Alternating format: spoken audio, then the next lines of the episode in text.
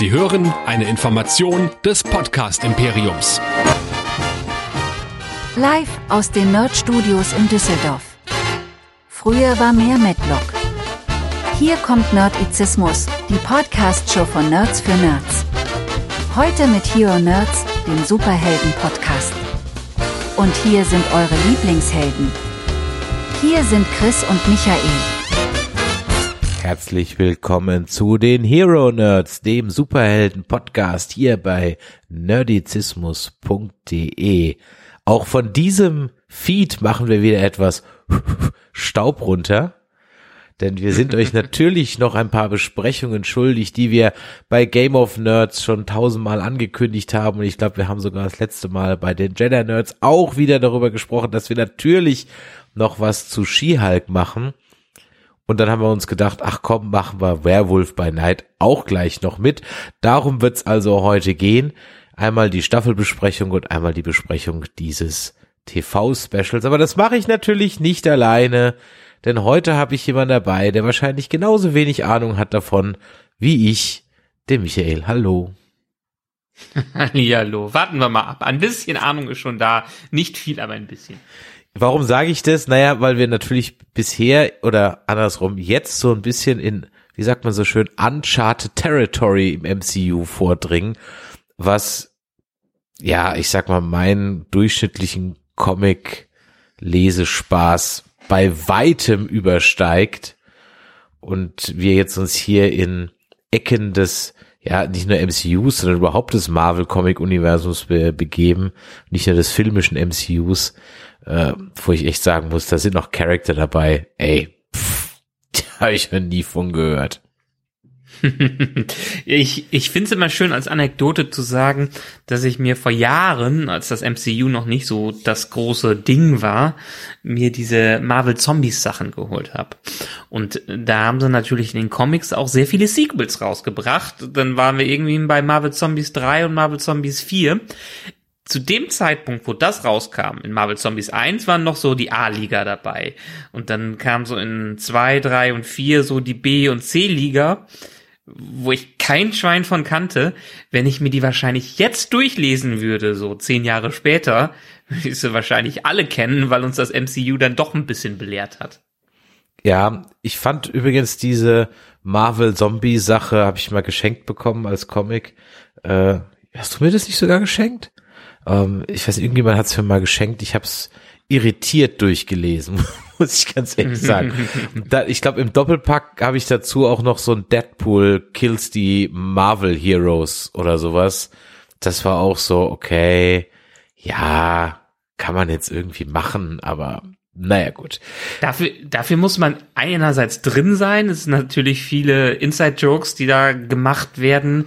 Und andererseits muss man schon Fan insgesamt sein des Ganzen.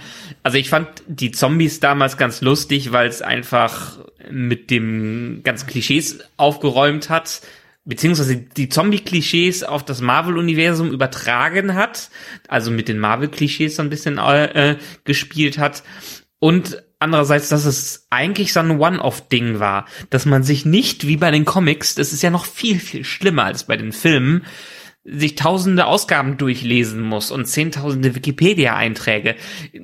Im Gegensatz zu sowas wie DC, ich glaube, bei DC ist es ein bisschen andersrum, haben wir bei Marvel ja fast schon eine durchgehende Continuity seit den 60ern, 50ern, 40ern da drin. Also theoretisch rein theoretisch, die ganzen Marvel-Sachen in den Comics, die wir lesen, sind genau noch die gleichen Figuren, die irgendwann mal vor 30, 40 Jahren eingeführt worden sind und man hat die verrücktesten Plotentwicklungen, die man sich alle durchlesen kann. Also man müsste zehn Tage bei Wikipedia lesen, um überhaupt einen Überblick über das Ganze zu bekommen.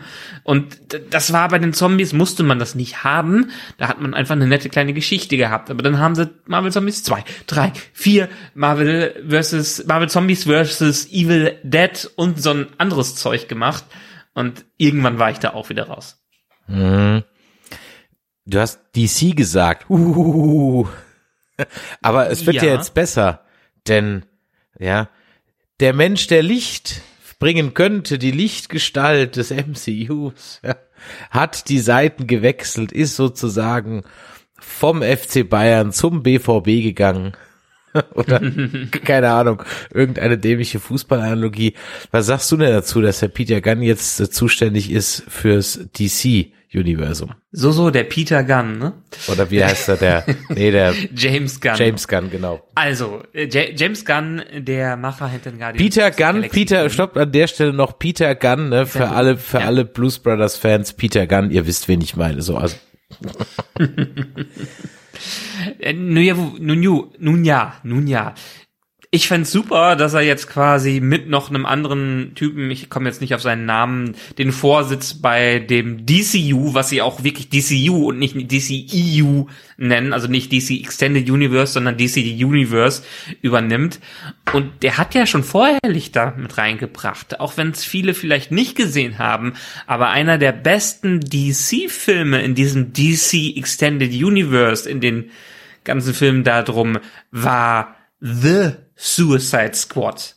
Also nicht der Suicide Squad, der vor ein paar Jahren lief, der katastrophal war, sondern der Suicide Squad, der mittlerweile, glaube ich, auch schon wieder anderthalb Jahre alt äh, ist, der von James Gunn gemacht wurde und der auf den eine Serie gefolgt hat, eine Spin-off-Serie, und zwar äh, Peacemaker. Und die beide richtig, richtig großartig sind. Also man weiß ja von den Guardians-Filmen, dass James Gunn was drauf hat und dass man der mit Ensembles arbeiten kann. Und The Suicide Squad hat für mich alles wieder gut gemacht, was DC, das DCU in vielen Versionen falsch gemacht hat. Also dementsprechend, die haben sich schon den richtigen da reingeholt. Und James Gunn meinte sogar, dass er der erste, den er angerufen hat, nachdem er das Angebot bekommen hat, äh, war Kevin Feige. Ja, glaubst du jetzt, es wird besser? Meinst du, sie fangen einfach nur von vorne an?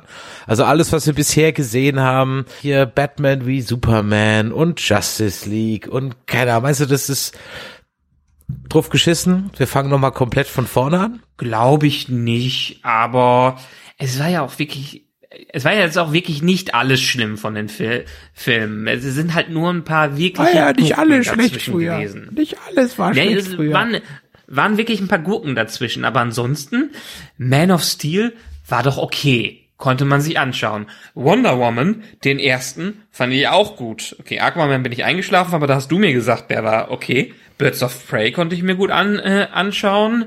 Äh, Shazam, zumindestens war es auch ganz in Ordnung. Und The Suicide Squad war fantastisch. Also von daher, und selbst den Zack Snyder Cut haben wir ja gesagt, da waren wir ja gar nicht so unglücklich mit. Bis auf das Bildformat, ja. angeht. bis, bis auf das Bildformat. Also sagen wir mal so, die hatten zwar schon ein paar ziemliche Gurken dazwischen, aber die hatten auch ein paar ordentliche da, die aber dann nicht ganz das Bild retten konnten. Ja. Naja, äh, Michael, wir sind schon mitten in der Diskussion, aber es soll ja Leute geben, die sind vielleicht extra wegen Ski halt heute zum ersten Mal da. Ja, natürlich. Und äh, willkommen zurück oder willkommen dabei. Denn ihr findet uns wie immer auf nerdizismus.de, wo ihr alles aus den letzten acht Jahren findet. Unsere Reportagen, wenn wir Reportagen gemacht haben. Haben wir Reportagen? Von den Cons früher mal, ja. Von, doch, von doch. den Cons früher haben wir Reportagen gemacht. Also, unsere Episoden, unsere Videos, unsere Artikel, unsere Reportagen, alles, alles, alles, was ihr jemals findet bei uns und alles, auf das ihr jemals reagieren könnt. Denn ihr könnt reagieren in Form von entweder einer Mail an die info.nerdizismus.de, die wir immer gerne hier vorlesen, eine Audionachricht oder eine Nachricht über WhatsApp an die 01525 964 7709. Wir freuen uns immer darüber. Oder diskutiert doch gerne mit auf unserem Discord-Server unter nerdizismus.de slash Discord. Ja, ganz genau. Und wir freuen uns natürlich immer über Bewertungen und Sterne bei Spotify, iTunes und bei Podcast Addict und natürlich, wie der Michael gesagt hat, über jede Menge Kommentare. Übrigens auch dazu, wie euch She-Hulk und Werewolf by Night gefallen hat, denn auch diese Podcast-Reihe geht natürlich weiter. Das nächste, was dann so im Kino ansteht, ist natürlich Wakanda Forever, beziehungsweise dann kommt ja auch erstmal Ant-Man 3. Also von daher auch die Hero Nerds nehmen so langsam wieder Fahrt auf. Ja, Michael, She-Hulk, die Anwältin. Äh, die übliche Frage, Rotten Tomatoes, was meinst du? Hm, also äh, da gibt's wahrscheinlich zwei sehr unterschiedliche Zahlen. einmal die Kritiker, die glaube ich da gar nicht so schlecht gegenüber dieser Serie eingestellt wurden. Ich würde mal sogar sagen sieben oder acht so in der Richtung. Und Rotten war mit acht, ne? Ich war eine Das war mit Prozenten. mit 80 Prozent. Rotten war mit Prozenten. Genau. Ach, ich komm, ich drehe es immer falsch. ähm, also, ich würde sagen, so, gar mal, gehen wir mal gute äh, 75 Prozent von den Kritikern vielleicht irgendwie so und von den Leuten vom Publikum könnte es durchaus irgendwie bei der 60 oder so äh, sein, weil die hat ja schon einen ziemlichen Backlash bekommen auf alles, was die da so versucht haben zu machen. Also wenn du sonst auch immer wirklich sehr richtig liegst, liegst du heute wirklich ziemlich daneben. Äh, Der Ja, Average, okay, der okay, bin Average, der Average, Average Critic Score sind 85, also nicht ganz Ja, so, okay. aber beim Audience 33. Ja, habe ich ja gesagt. Habe ich ja irgendwie gesagt in der Richtung. ähm, ich hätte es nicht so schlimm Sogar BB-8 flippt ich, aus. vermutet. Ich, ich hätte es nicht vermutet, aber ja, da wurde ähnlich wie bei so manch anderer Serie in diesem Jahr doch hat das Toxic Fandom übernommen und hat sich ganz schön deutlich in den Algorithmus eingeklingt. Auch wenn man bei YouTube nach Ski-Hulk Bewertungen oder sowas sucht, dann ist wie ähnlich wie bei Rings of Power findet man leider nur ziemlich dummes Zeug aus dem rechten Rand. Tut mir leid, aber ist leider so. Wir wollen heute mal ein bisschen drüber sprechen, vielleicht weniger über die Handlung an sich, auch so natürlich ein bisschen als Fime über wie das Ganze aufgenommen wurde und was wir dazu meinen, jetzt weniger dieser misogyne Aspekt, der da auch reinschwimmt, den wir auch kurz reden werden, sondern vielmehr, warum, weiß ich nicht, bei mir das durchaus geklickt hat und bei dir glaube ich auch und bei anderen irgendwie nicht, Ja. wir werden es sehen. Ähm, die Serie wurde konzipiert von Jessica Gao, ähm, die hat bisher hauptsächlich als Drehbuchschreiberin gearbeitet und weniger als Producerin. Da hat sie beim Drehbuch von Kung Fu Panda mitgewirkt, von Robot Chicken, aber auch von einer Rick and Morty Episode. Und sie war aber dann eben, oder ist jetzt im Grunde genommen ihre erste größere ähm, Rolle, wo sie jetzt eben hier als äh, Producerin unterwegs ist. Wir haben die Musik von Amy Doherty, die hat bisher vor allem ähm, in Serien und auch ein paar Filmen die Musik gemacht. Ganz ehrlich, nichts davon kannte ich jetzt irgendwie. Der High Note, Happiest Season, Spirit Untamed, also nichts, was ich jetzt irgendwie kenne.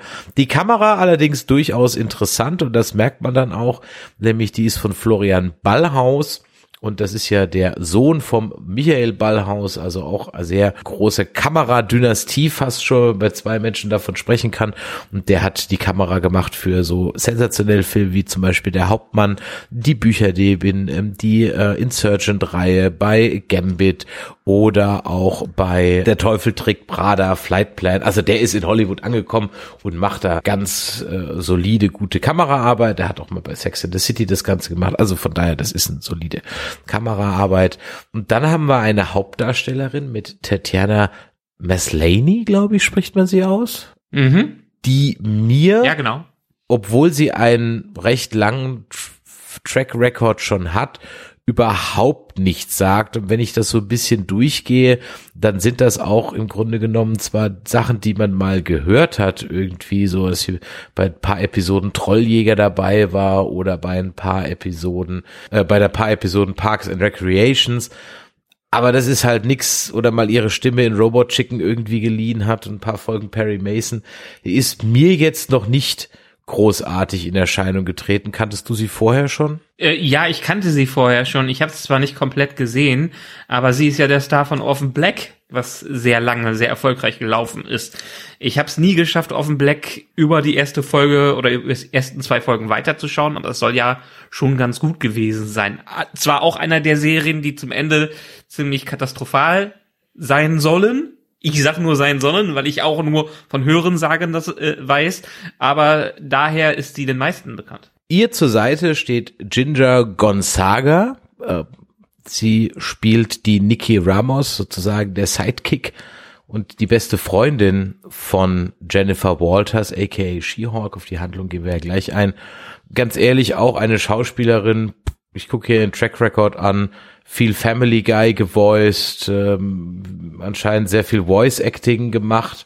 Sagt mir ehrlich gesagt alles gar nichts, auch bei den Filmen Bad Therapy, Dean, Someone Mary Barry, hm, alles nicht mein, meine Filme, die ich bisher so gesehen habe.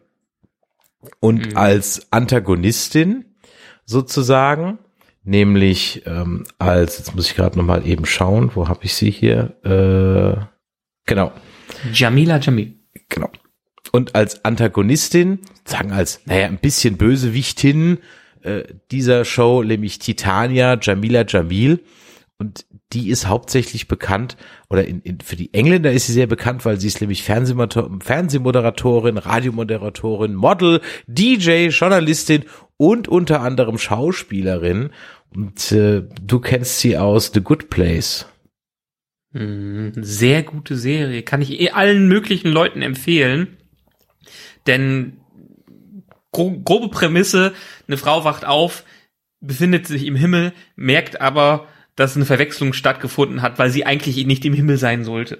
Und in dieser Serie werden pro Folge und pro Staffel sehr viele philosophische Prinzipien durchgenommen und einem wirklich beigebracht.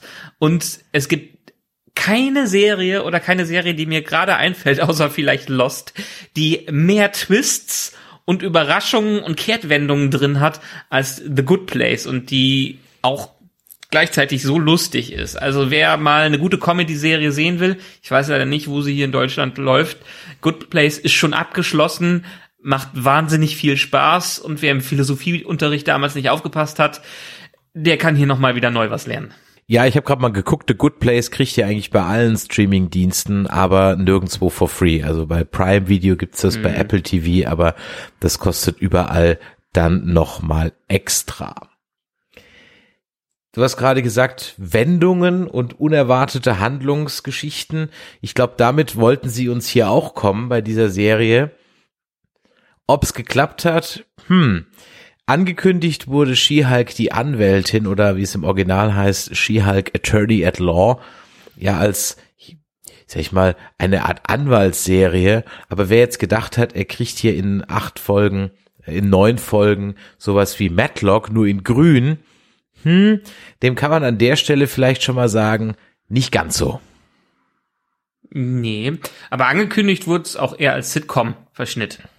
Also die haben schon gesagt, ja, es werden ein paar Sachen stattfinden, aber die Serie ist schon komplett als Sitcom-Variante, als erste richtige Sitcom nach den ersten Folgen von WandaVision im MCU angekündigt worden. Worum geht's? Es geht um die Anwältin Jennifer Walters. Sie ist die Cousine von Bruce Banner, aka Hulk, und eigentlich eine ganz normale Anwältin ohne irgendwelche Superkräfte. Bei einem Unfall wird sie allerdings mit dem Blut von Bruce Banner sozusagen infiziert und ist damit ab sofort auch zum Halken fähig und sie bekommt dann im Laufe der Serie eben so das Pseudonym She-Hulk. Wir haben eine Menge, mhm. wir haben eine Menge Cameos von Emil Blonsky, aka Abdomination, also von Tim Roth wieder gespielt. Wir haben Wong, der zurzeit irgendwie durch alle MCU-Filme hüpft. Hm.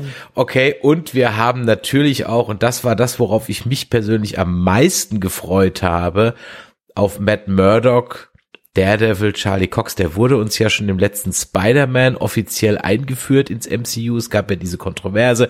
Treue Hörer werden es wissen, dass ja die Netflix, Daredevil und Serie und alles, was dazugehört mit den Defenders ja dann irgendwie so, hm, es gehörte dazu, dann gehört es wieder nicht dazu, jetzt gehört es irgendwie so halb dazu und irgendwie doch nicht. Aber zumindest schreibt man jetzt ähm, die gleichen Schauspieler zu bedienen, zumindest was Daredevil angeht. Und so habe ich mich sehr auf Charlie Cox gefreut.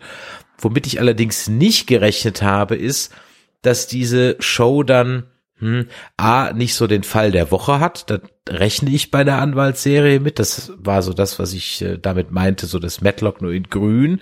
Dass das dann ein bisschen lustiger ist, okay. Aber dass man hm, die Metaebene einem mit dem Holzhammer reinhaut, ha,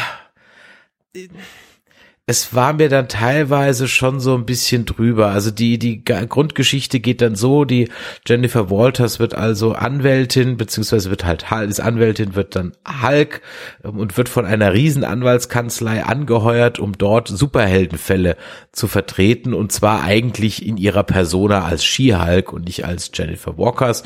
Und ähm, da vertritt sie dann immer regelmäßig, ich sag mal so, nicht mehr mehr die C, die schon schon die Z-Liga äh, der der äh, Superhelden oder möchte gern Superhelden. Und dann werden immer so Metakommentare in dieser Serie reingeworfen, hm, wo ich ganz ehrlich sagen muss, es war okay, weil dadurch, dass eine Folge 20, 25 bis 35 Minuten geht, der Bogen gerade noch so nicht überspannt wurde und das dann in Ordnung war. Ich habe es immer so in Zweier, Dreiergruppen gebinged. Also ich hatte erst angefangen zu schauen, als es schon durch war. Und ich habe auch durchaus ab und zu mal gelacht. Aber es waren schon so zwei, drei Sachen dabei, wo ich mir dachte so, ah, hm. Und dann vor allem müssen wir übers Ende reden. Was aber nicht dabei war, was aber definitiv nicht dabei war, und zwar nicht ein einziges Mal, und da konnte ich sogar richtig mit äh, der Jennifer Waters in, ihrer Rolle dann botten, was definitiv nicht dabei war, dass ich mich jetzt als Mann irgendwie veräppelt gefühlt habe oder dass das so eine Nummer gewesen wäre, dass, wie heißt es so in die bösen Zungen, das MCU, ne, und dass hier die Wokeness mhm. sozusagen nur um, um sich schlägt. Also gar nicht. Wenn ich den letzten Satz oder meinen Gedanken noch mit einem Satz vollführen oder zu Ende bringen kann, das geht mir dann bei Discovery mehr auf den Sack, Stichwort mansplainende Männer, die dann gekillt werden. Aber hier war ich in einem, in einem ja, ich sag mal, in einem nicht ganz ernst gemeinten Szenario und ich konnte sogar wirklich, ehrlich gesagt, bei vielen Dingen, die da so kamen, so wie Männer sich beim Daten verhalten etc., da konnte ich mit ihr sogar richtig bonden und habe mir gedacht, ey, du tust mir echt leid, wenn unsere Geschlechtsgenossinnen da sich teilweise so benehmen, was ich absolut glaube, dass das der Fall ist. Also, du willst über äh, Toxic Fandom, Mansplaining und Wokeness reden. Ähm, naja, eigentlich will ich ja nicht also, drüber reden, aber es scheint ja ein Riesending gewesen zu sein. Und, und ich habe es als Dude jetzt gesehen, hab mir gedacht, ich fand, hast du dich zu irgendeinem Zeitpunkt jetzt als, nee, als in deiner nee, Männlichkeit angegriffen gefühlt? Zu irgendeinem Zeitpunkt? Meine Männlichkeit ist nicht vorhanden, deshalb fühle ich mich auch nie angegriffen, was das angeht.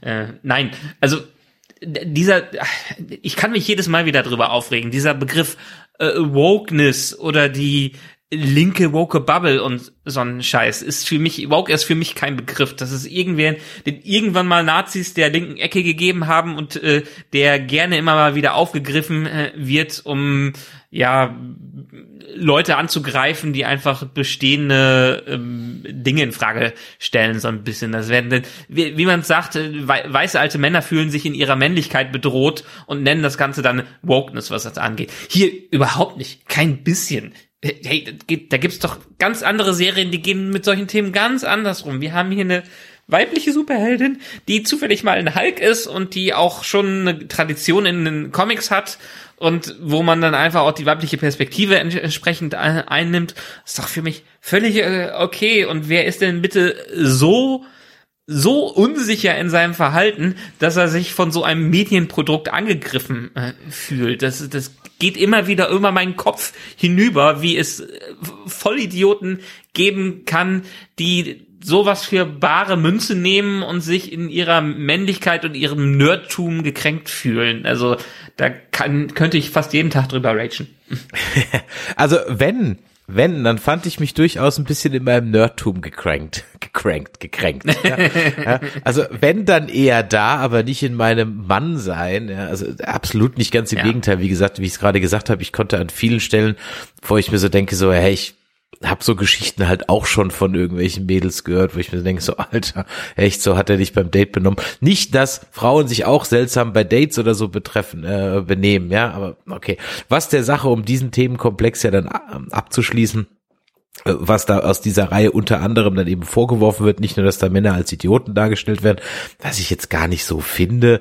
Ähm, klar, sie haben am Ende des Tages wird sie halt immer nur verarscht, aber gut, das ist halt jetzt halt so ein bisschen ihr ihr Schicksal, außerdem der Wong hm, kann man darüber streiten, ob der als Idiot dargestellt wird. Du, ganz, Aber, ganz ehrlich, ich, also wenn ich da mal reingrätschen mhm. darf, selbst wenn mhm, dem mhm, so mhm. wäre, wir hatten 100 Jahre, in dem äh, die Minderheiten zu denen eigentlich nicht die Frauen gehören, aber zu denen sie immer gezählt werden, äh, also das schwache Geschlecht auch, äh, in Filmen und Serien katastrophal schlimm dargestellt worden sind, fernab von jeglicher Realität. Und selbst wenn man nur 10, 20 Jahre zurückgeht, sich mittlerweile fremdschämen muss, wie Leute in, wie Frauen in manchen Medien porträtiert werden als kleine Damsel in Distress oder als dumme Blondinen und so, wo die Männer immer die Actionhelden sind. Ich fände lustig, wenn es mal komplett äh, anders äh, rum wäre. Und das wäre doch einfach nur Zeit. Man soll nicht Gleiches mit Gleichem vergelten, aber wann hat denn jemals in dieser Ecke jemals äh, jemand Gleiches mit Gleichem vergolten, so wie die jahrzehntelang in diesem Medium unterdrückt worden sind? Wer ist denn für dich die klassischste Damsel in Distress? Mir fällt da sofort Willie Scott aus Indiana Jones 2 ein. Das ist für mich das, das Paradebeispiel der sich selten dämlich anstellenden, permanent nur rumschreienden, gerettet werden wollenden Blondine. Natürlich ist die auch so mhm. angelegt, aber also Willie Scott hat wirklich es, die, die nervt permanent, sie nervt sogar Indie, es ist überhaupt nicht nachvollziehbar, dass die dann am Ende was miteinander haben. Ähm, das ist für mich so dass das absolute Negativbeispiel der Darstellung einer Damsel in Distress. Ja, ja, das, das, das stimmt schon. Boah, es ist, das ist halt wieder die, diese Type, diese typische Sache, äh, was ist es vielleicht in, de, in was mir zuletzt einfällt, äh, Spider-Man, Mary Jane, immer in frühen Filmen, was, was das, was das angeht. Ähm, die, die in Fluch der Karibik, die Frauen, ähm, ja, ganz, geht. ganz viele James, James, James ganz, ganz viele James Bond Nebendarstellerinnen. Ja, ja, ja das klassische, noch nicht mal vielleicht das ganz klassische, klassische Bond Girl, weil das konnte sich ja zumindestens in Teilen noch wehren. Ähm, aber viele sind dann ja wirklich nur von Bond benutzt worden und einfach nur gerettet in der Richtung. Aber selbst wenn sie sich teilweise selber noch wehren konnten, dann haben sie dann immer noch äh, lächerliche Namen gekriegt, wie diese eine, äh, wie, wie Holly Goodhead zum Beispiel, ja, oder Pussy Galore mhm. oder so, ja. Ja. Auch, also ich will nicht sagen, dass man das heute, das sind Produkte ihrer Zeit, ja, und da wird für mich auch viel zu viel Bohai drum gemacht. Das war halt damals so und so kann man es dann auch sehen. Natürlich ist ist äh, der der Sean Connery Bond natürlich de facto auch übergriffig und so weiter. Das, aber das waren sie alle damals. Das macht's nicht besser, aber ja. das so und äh, was aber hier, was aber hier an der Stelle ja im Grunde genommen ist, dass ich ja, äh, wie gesagt, da gibt's ja keinen Aspekt, der, das wird sogar, und ich, du weißt, ich, ich höre ja immer sehr kritisch diese äh, Producer-Gespräche und Producer-Interviews und so weiter. Und da gibt's einen Satz, der wurde diese Jessica Gao wirklich, also da wurde die fast geschlachtet bei Twitter. Und zwar, äh, erzählt sie dann, ihre Lieblingsszene ist irgendwie wie Jennifer Walkers, ich glaube, da geht sie sogar als Skihulk aufs Klo in die Frauentoilette und dann sind sie da eben da und dann haben sie so dieses, die, was Frauen halt auf der Frauentoilette so machen, so sie helfen sich gegenseitig und bla und pi und peng, so. Und dann beschreibt sie halt diesen Spirit, der auf so einer Damentoilette halt ist, ist egal, wen du da äh, triffst, ähm, äh, auf einer Damentoilette sind, ist so ein einzigartiges Bonding zwischen Frauen und so weiter und dann, äh, sie würden dir sogar helfen, deinen Mann zu begraben. So.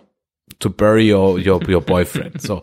Und dieser Satz, der, wo mir völlig klar ist, wie sie das gemeint hat, ja, dieser Satz, der ist dir so krass um die Ohren geflogen aus der besagten Ecke. Das war also echt schon, also das war schon wie Mary Chow bei ähm, hier bei bei Star Wars, ja. Also es war echt schon übel. Ja, das ist das ist so dermaßen künstlich. Wie könnte man sowas sagen und bla und wenn das ein ja, Mann gesagt hätte und so, ich glaube 100.000 Männer haben sowas schon mal gesagt. Ja. 100.000 Männer haben es gesagt und werden es weiterhin sagen ja. in sämtlichen Kneipengesprächen, die heutzutage noch geführt werden, so ungefähr. Ähm, das, das, äh, keine Ahnung. Eigentlich ist es schon schlimm genug, dass wir wir dem auch noch wieder äh, eine, eine Kulisse geben, Gut. indem wir darüber reden. Lass uns dann lass uns über, deshalb, über ja, dann lass genau. uns darüber reden, wo was wir gut finden und wo wir aber auch ein Problem mit haben, weil ich sag mal so, mhm. ich habe schon ein Problem mit dieser Serie, aber aus völlig anderen Gründen. Ähm, und du hast gerade eben angesprochen, du wolltest zwei Sachen ansprechen. Das eine Wokeness, misogyne Scheiße, weg damit, fickt euch alle. Aber du hättest gerne mehr Fourth Wall gehabt? Echt? mir war das schon ja, viel zu viel. Dann, Nein, in den ersten Episoden war das vielleicht mal am Anfang und am Ende Mhm. und in völlig zusammenlosen Szenen, wo die zu dem Zuschauer gesprochen hat, wo man denkt, äh, ja, okay, wieso hast du jetzt gerade schon wieder mit mir gesprochen? Ich hätte es lieber gerne ein besseres Konzept dahinter gehabt. Okay. Fleabag, eine großartige Serie, Ja. die das viel, viel besser macht, die setzt es gezielt ein, was das angeht, und sie setzt es sogar als Stilmittel ein, was im Laufe der Serie weniger wird, aus bestimmten Gründen. Und da hat mir das Konzept ein bisschen, äh, ein bisschen gefehlt. Aber letzte Episode passt auch wieder, aber in den meisten Episoden, die wir haben, ist es an Stellen, die ich teilweise nicht wirklich nachvollziehen kann. Und dann, wenn sie doch die Awareness hat, diese Meta-Awareness, um mit uns zu sprechen, dann setzt es doch deutlich, viel öfters und deutlicher ein und lass dadurch auch den Charakter sich entwickeln. Oder spiegelt er doch das wieder, was eine Charakterentwicklung hier sein soll. Du hast vollkommen recht. Fleabag macht es viel, viel besser. Und da wird es auch öfter eingesetzt, aber du hast vollkommen recht, nämlich mit einem System. Hier hast du immer wieder das Gefühl, vor allem am Ende, dass das, also ich, ich schwanke dazwischen, ob sie das bewusst einsetzen oder ob sie wirklich gemerkt haben, fuck, das ist jetzt hier gerade die normale 0815 Story, ach, da machen wir jetzt einen Metagag draus. Und so kommt es Äh, mir Kann halt ich dir vor. sogar sagen, Also mir kommt es so Kann vor, als wäre das sagen. die, die, das so gewesen. Wir haben, Lass, lass uns doch vielleicht direkt mal dementsprechend über das Finale reden. Äh, Jessica Gao und ihr Team, die haben ein klassisches Finale geschrieben. Mit äh, Krach, Krach, Bum, Bum und so weiter. Mit dem großen Fight, den man am Ende hat. Also alles, was angekündigt worden ist, bevor sie aus der Disney Plus Überfläche äh, rausgehüpft ist. Mit dem ist sie zu Kev Kevin Feige hingegangen. Hat ihm das gesagt. Und er meinte, "Mm, muss das sein? Also, haben wir ja schon immer so. Lass dir gerne was Neues einfallen. Und er hat sie sogar dazu motiviert, aus diesem Schema auszubrechen und was anderes zu machen.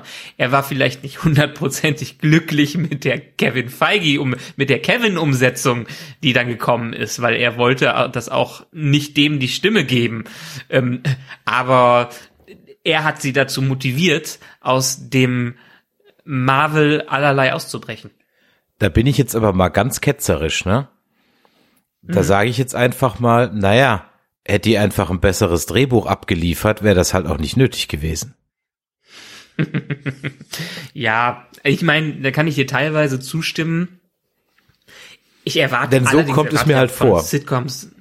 Ja, teilweise denkt man nicht unbedingt, dass ein großer Plan dahinter ist, was das angeht. Man merkt es auch, wenn man die Produktion so ein bisschen beobachtet, dass sie dann doch zwischendurch viel geschiftet haben, allein was das Ende anging, wie sie es umgeschrieben haben. Wer weiß, ob das da schon in Produktion war. Ich glaube, das war noch nicht wirklich in Produktion, was das anging. Da war man dann noch auf der Autorenebene. Aber selbst der Pilot des Ganzen, wo wir einfach ihre Geschichte mit Bruce kennenlernen und sie dadurch kennenlernen. Das Ding war eigentlich als vorvorletzte Folge irgendwie so gedacht, das reinzuspr äh, reinzusprühen und man wäre eigentlich direkt in ihre Welt reingestartet, wo sie schon She-Hulk war und schon für die Kanzlei gearbeitet hat. Und aber das haben sie dann gemerkt, das funktioniert doch nicht so ganz und haben es nach vorne äh, wiedergebracht. Ja, das war so die Geschichte, das hat mich also, da wusste ich nicht so genau, am Ende fühlte ich mich dann im Grunde genommen auch ein bisschen veräppelt, jetzt mit dem, äh, mit, mit dem Kevin Feige als KI, weil ich dann halt ganz ehrlich sagen muss, also der Gag am Ende ist sozusagen, dass das komplette MCU von einer Content produzierenden KI geschrieben wird. Und zwar immer nach den neuesten Marketing-Gags, so. Okay, Ja. der Punkt ist, und das war auch so, du erinnerst dich an meine Bedenken, die ich bei Lower Decks am Anfang hatte. Wenn das halt aus dem eigenen Produzentenhaus kommt, dann fühle ich mich als Konsument schon ein bisschen veräppelt. Denn äh, dann wird ja im Grunde genommen das, was jetzt hier mit 20, 25 Filmen einem Jahr eingetrichtert wurde, wird ja dann im Grunde genommen wieder negiert und äh, auch hier wieder, wenn man böse will, dem Zuschauer vorgehalten, was bist du auch so dumm und guckst dir diese Scheiße an, das kommt sowieso nur vom Fließband. Ja, kann ich nachvollziehen, diese Gefühle würde ich aber nicht hier allzu ernst sehen. Wie gesagt, wir haben hier ein Sitcom-Format, wir haben hier eine Heldin, die ist bewusst in ihrer eigenen Welt und vielleicht sehen, lernen wir es ja auch irgendwann kennen, dass das doch eine Variant war und dass es doch in einem alternativen Universum stattgefunden hat. Wer weiß, was das angeht. Ich finde es nicht so schlimm, weil es für mich im Kontext der Serie dann ganz gut gepasst hat. Das heißt nicht, dass alle anderen Herausforderungen, die die bisher bewältigen mussten, jetzt völlig entwertet werden. Das heißt es nicht. Das heißt nur, dass wir einen Aspekt aus diesem Universum dazu bringen, der wahrscheinlich nur für sie äh, releva relevant ist. Und das finde ich für den Gag an sich ganz lustig. Ich dachte, achte, dachte in dem Moment, als das aufgetaucht ist, ja, nee, cool, finde ich geil, habe ich schon gelacht. Machen sie es wirklich, zeigen sie jetzt wirklich Kevin Feige. Und der, der Typ, der dann in der Rezeption saß, auch kleines Easter Egg, mhm. der saß wirklich an der Stelle die ganze Zeit, wurde aber bevor die Serie dann rausgekommen ist, schon promoted. Also den findet man nicht mehr an der Stelle, äh, wo der, wo der sonst sitzt. Was jetzt auch schon wieder schade ist. Aber ich fand für die Serie im Rahmen der Cleverness der Serie fand ich's clever. Ich sag nicht, dass ich die Serie besonders clever fand. Das hätte es an anderen Stellen mehr sein können. Aber fürs Konzept der Serie fand ich's clever genug, dass ich mich amüsiert hab und dass ich's gut fand. Ich habe halt immer so ein bisschen Probleme mit. Also wenn das ein Saturday Night Sketch gewesen wäre, da hätte ich da sogar unter Umständen sogar sehr herzlich drüber lachen können. Aber mhm. wenn derjenige, der daran an mir Geld verdient, wenn ich mich dann auch, auch mit dem, mit dem Nerd treffen, ja. Hm. Ja, natürlich weiß ich, worauf die abzielten. Sie zielten eben genau auf diese, ähm, auf die Menschen ab, über die wir vorhin gesprochen haben. Aber für mich hatte das halt auch noch so diese ähm, Jennifer Lawrence Wrinkle in Times Ansprache-Vibes, ja, wo ich leider überhaupt nicht ihrer Meinung bin, wo ich eben auch der Meinung bin, okay, Mädel, du hast jetzt gerade nicht verstanden, worum es geht, wenn sich Nerds wie wir in einem Podcast wie hier über Wrinkles in Time halt eben aufregen, weil wir ja da im Grunde genommen nichts anders sagen wollen als den Jungs und Mädels, die das schreiben, do your fucking job. Ja, damit greifen wir ja. ja. nicht Jennifer Lawrence an, sondern im Grunde genommen sagen wir einfach nur, ey, wenn du dir eine Geschichte in einem gewissen Universum ausdenkst, das nach gewissen Regeln folgt, die bekannt sind, dann mach deinen scheiß Job und halt dich halt gefälligst dran, äh, soweit es halt irgendwie geht und dann sind wir wieder bei sowas wie jetzt halt eben auch Ringe der Macht oder bei anderen, bei Star Wars und oder oder auch bei, im, im DCU oder sonst irgendwo bricht die Charakter nicht einfach nur, weil du es gerade cool findest und du dir besonders schlau vorkommst. Und hier kommt sich die Serie doch schon sehr schlau vor und sie ist es leider nicht. Ja, bin ich, bin ich bei dir. Ich meine, total, was das angeht. Allerdings muss man auch immer sagen, kommt drauf an.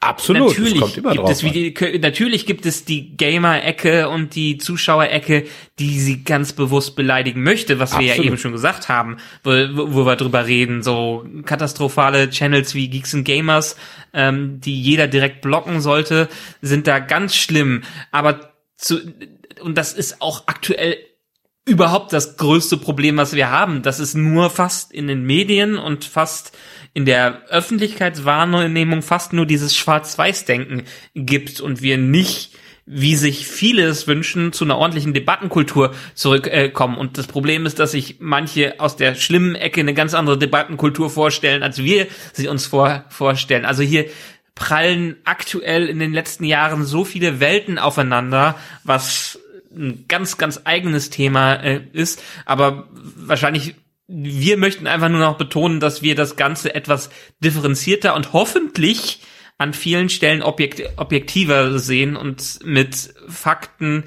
belegen mögen, die als mehr als Fakten erscheinen, wie als die Fakten, die andere als Fakten nennen. okay, was, was, auch immer du dir mal damit sagen willst. Ich kann natürlich durchaus genau. verstehen, weil ich ja nicht, ich, ich kenne ja She-Hulk aus den, ich kenne ihn nur vom Namen her. So, ja. Das heißt, ja. ich weiß, dass es diesen Charakter gibt und ich fand es auch zum Beispiel sehr lustig, dass sie dann, ich glaube, es war die achte Folge, als das Intro dann so gemacht wurde wie die, ähm, wie das alte, wie die alte Hulk-Serie. Ja, das war mhm. natürlich großartig. Da habe ich wirklich sehr gelacht und ich mochte übrigens auch die alte Hulk-Serie. Nur mal kleiner Exkurs. Ne, als Kind. Ich fand, ich habe die früher auch gesehen. Ich fand die auch toll. Also so so sechs Millionen Dollar Mann. Ich fand auch die fünf Millionen Dollar Frau oder war das die sechs Millionen Dollar Frau? Warte mal. Ähm, das, das das jetzt das finde ich jetzt also es gab der sechs warte mal ähm, der sechs Millionen sechs Millionen Dollar Mann. Genau und die Frau sieben Millionen Dollar Frau. war sie war sie mehr wert? war sie, warte mal äh, die Millionen Dollar Sieben Millionen Sieben Dollar Millionen Dollar, ja. okay, guck an, sie ist eine Million mehr wert als er. So, das war ja nur so ein kleines Spin-off, aber ich fand die, die Hulk-Serie bei aller ihrer Cheesiness, die sie natürlich heute hat, fand ich die damals wirklich okay. Die war für mich als, als sechs, sieben, achtjähriger auf einem Niveau mit Airwolf, Knight Rider oder halt eben dem six Millionen, sechs Millionen Dollar Mann. Das war ja auch die Zeit dafür damals, solche, solche Serien. Sowas wird ja, sowas wird ja heute nicht mehr produziert. Ich meine, aus gewissen Gründen wird es nicht mehr produziert. Da frage ich mich, ob die Generationen, die jetzt nach uns 20 Jahre weiter sind, ob die diese Serien genauso sehen, wie Nein, wir A-Team und Co. sehen werden. Das, dafür, dafür ist das Überangebot, weil das sind ja so Dinge, die musstest Ja. du ja gucken, wenn du überhaupt Fernsehen gucken durftest, dann kam halt Ja, irgendwas das und hast du das wieder. halt geguckt. Ähm, wo ich mir allerdings denke, eine Sache hat die alte Serie besser gemacht und das, glaube ich, hätte man hier auch machen sollen und da müssen wir leider wirklich drüber reden.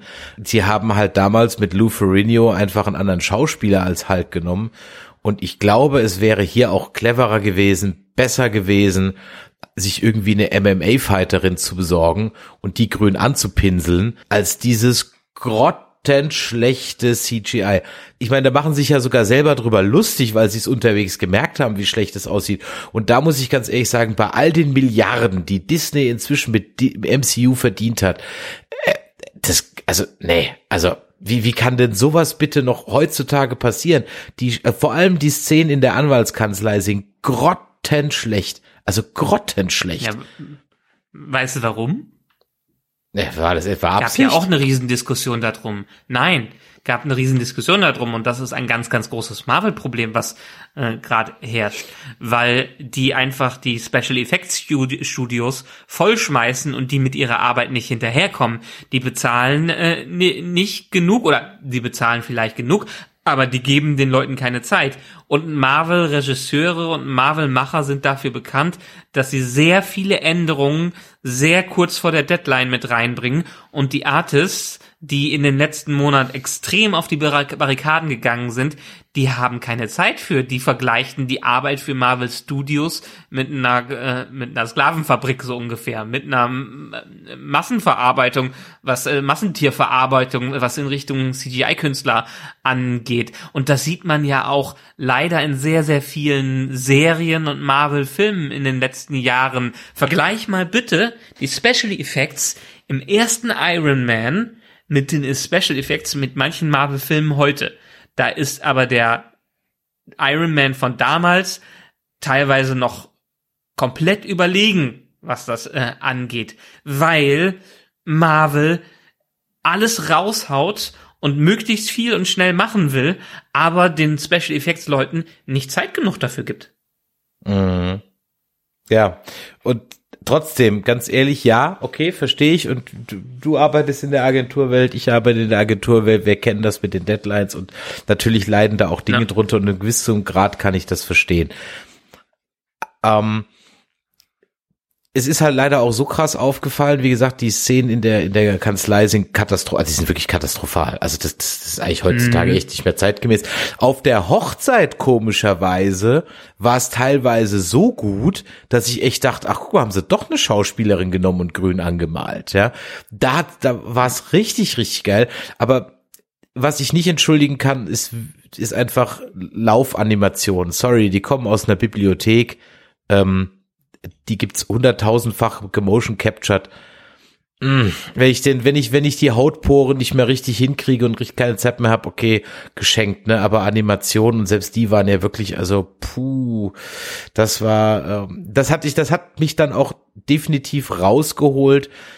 Da, da hätte man sich, dann hättest du es irgendwie mit dem Filter machen müssen oder irgendwie eine andere Kamera oder whatever. Da musst du halt ein bisschen tricksen. Ja, das, das hättest du nicht hinbekommen. Das ist das, Pro Ja, das, ist das. Problem. Ich meine, auch, auch wieder bei dieser Diskussion, ähm, äh, der letzte Torfilm, da haben äh, sich ja auch, ähm, da, da gibt's so ein Making-of, eins von diesen, ich weiß nicht, was war, äh, was war das? Da äh, haben sich Taika Waititi und Co über ihre eigenen Special Effects lustig gemacht. Ja, aber das, das, war auch übrigens ziemlich, äh, das war auch ziemlich grenzwertig, ne? Also ja, ja, aber ist, ist es also ja in auch. Richtung der in genau das Richtung in Richtung der der der der der Artists grenzwertig, ne?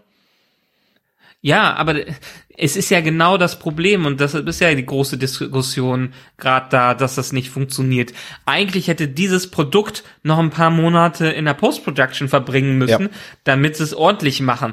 Aber wie gesagt, die haben nicht die Zeit dafür bekommen. Die haben ein gewisses Budget, die haben eine gewisse Zeit und am Ende muss dabei ra- rauskommen. Und das kommt dann dabei raus, was leider den Gesamteindruck schmälert und auch keinen guten Ruf, weil wenn ich dir jetzt nicht erzählt hätte mit der ganzen Special Effects Thematik im Hi- Hintergrund, hättest du dich eher über die Artists aufgeregt als über Marvel selbst, oder? Ja, sagen wir es mal so, dadurch, dass ich ja, wie gerade eben schon erwähnt, auch aus dem Agenturding komme, ist mir schon klar, dass das freiwillig so keiner abgeben wird und sagt, das ist das Beste, was wir machen Ja. können. Ja, das ist mir schon klar, äh, dass, dass da viel, nur ich hätte halt gedacht, dass das Grundniveau heutzutage einfach ein höher ist. So, davon war ich ein Ja. bisschen enttäuscht. Und wie gesagt, vor allem, weil dann halt manche, wie gesagt, diese Hochzeitsszene halt besonders, also da habe ich wirklich still gemacht und habe gedacht, so, echt, ist jetzt doch eine grün angemalt, krass, ja. Ähm, das sah richtig gut aus und dann, ja, und dann die Post-Credit und Mid-Credit-Szenen, die waren dann wieder grottig schlecht. Also es, es hat einfach so krass geschwankt. Weißt du, bei Walking Dead ist es einfach grundsätzlich scheiße, ja. Da gewöhnst du dich dann irgendwann dran und sagst halt so, okay, das ist halt einfach grundsätzlich schlechtes CGI und das hat sich jetzt seit elf Jahren nicht geändert und dann ist es halt einfach so. Aber da reden wir auch von, hier reden wir ja von wahrscheinlich noch einer Null am Budget und von daher denke ich mir so, mm. und, vor, und dann ja, glaube ich weißt halt ja auch, auch selbst, wenn, wenn die Menschen dafür nicht da sind, Ja, wenn die Menschen nicht genug Zeit dafür bekommen, dann ist es ein Problem. Das ist Ja, in der und- und- Videospielindustrie ganz groß. gerade, absolut, was aber das kann Crunch ich halt im, im Zweifel halt Ja. noch patchen, ne? Ja, aber ja gut, so ein Cyberpunk kannst du äh, zwei Jahre lang patchen, ist ein ordentliches Produkt am Ende irgendwann mal raus. Ist das eigentlich inzwischen einer spielbar? Ich glaube schon. Ich habe es noch nicht noch nicht versucht zu spielen. Das hat mich davon abgehalten. Aber ehrlich gesagt, ähm, ja, ich vielleicht irgendwann mal, vielleicht irgendwann mal. In ein paar Jahren, wenn die Gold Edition davon rauskommt mit zehn Expansions äh, mit drin, dann für die äh, Switch 3.0, dann werde ich es mal ausprobieren. Aber jetzt habe ich, glaube ich, gar keine Zeit für Okay, sowas. gehen wir mal weg vom Handwerklichen. Lass uns doch zumindest mal auf ein paar Stories, Aspekte und ein bisschen MCU-Implikationen eingehen, damit wir jetzt nicht nur draufhauen, sondern auch über Dinge sprechen, die mir gefallen haben. Und ich hatte es vorhin schon erwähnt, äh, ich kann natürlich nie genug von Daredevil und mit Murdoch sehen und von daher, hey, er hat was mit She-Hulk, finde ich geil, finde ich super, ja, gerne mehr davon. Allerdings natürlich der Matt Murdock, den wir kennen, den äh, Daredevil, den wir kennen, der ist natürlich halt relativ spaßbefreit und eigentlich in der bierernsten Serie angesiedelt. Und hier ist er, ich will nicht sagen, er ist zur Witzfigur verkommen, auf gar keinen Fall. Soweit würde ich nicht gehen. Aber ähm, ich glaube, den knallharten Daredevil, wie wir ihn aus den Netflix-Serien kennen, den werden wir, glaube ich, so nicht mehr sehen, oder? Ich glaube auch nicht. Im MCU wird er ein bisschen anders sein. Und das heißt ja auch nicht umsonst, die neue Serie wird nicht umsonst Daredevil Born Again heißen. Also es wird ein Soft Reboot, Sideboot in irgendeiner Art und Weise sein, ob man die Netflix-Serien dann als Variants bezeichnet. Wer weiß, keine Ahnung. Ich meine, die selber wissen, Charlie Cox selber weiß ja noch nicht mal, äh, was das angeht. Als die Serie ver, äh, verkündet wurde, da hat er gerade irgendwie zwei Wochen dafür unterschrieben, so ungefähr. Aber die Produktion hat noch nicht angefangen.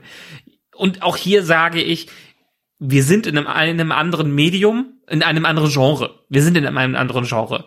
Und dem Genre entsprechend muss er sich anpassen. Wenn man so ein bisschen dann noch mit dieser Grumpigkeit mehr gespielt hätte, okay. Aber für mich kann der Devil in so einer Inkarnation zumindestens im, wenn, wenn er bei She-Hulk zu Besuch ist, gerne lustig und charmant sein. Das Charmante hatte er ja sowieso schon vorher drauf. Und ein gewisser dunkler Humor hatte ja auch selbst der Devil die ganze Zeit.